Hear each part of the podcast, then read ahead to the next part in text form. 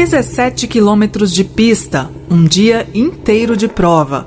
Em 26 de maio de 1923, foi realizado pela primeira vez o Prêmio Automobilístico das 24 Horas de Le Mans, na França. Os vencedores foram os engenheiros franceses André Lagache e René Leonard, que deram mais de 129 voltas na pista, percorrendo 2.209 quilômetros.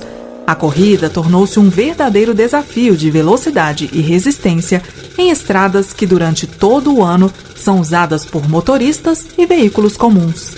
A competição tem como objetivo ser um campo de testes para o desenvolvimento de tecnologia a ser aplicada na indústria automotiva. Vence quem conseguir dar mais voltas em 24 horas. Em 1930, as mulheres estrearam na competição as francesas Odette Sicot e Marguerite Marrose terminaram em sétimo lugar.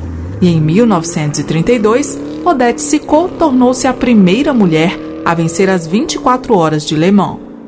Em 1955, um grave acidente marcou a história da corrida.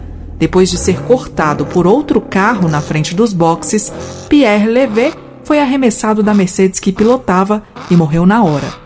O carro bateu na contenção lateral, pegou fogo e os destroços atingiram o público, provocando a morte de 83 pessoas.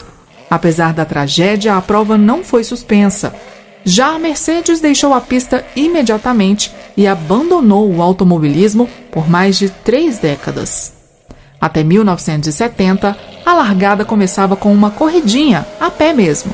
Pilotos de um lado, carros do outro. Quando a bandeira baixava, cada um tinha que correr em direção ao seu carro e dar partida.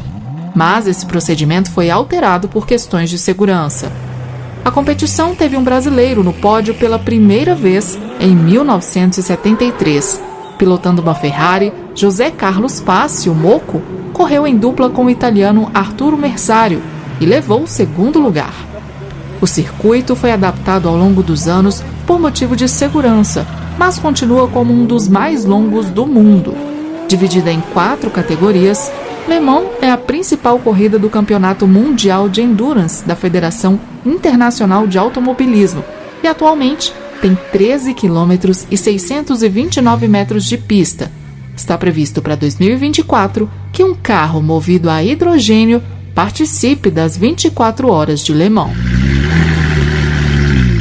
História hoje. Redação: Beatriz Evaristo. Sonoplastia: Messias Melo.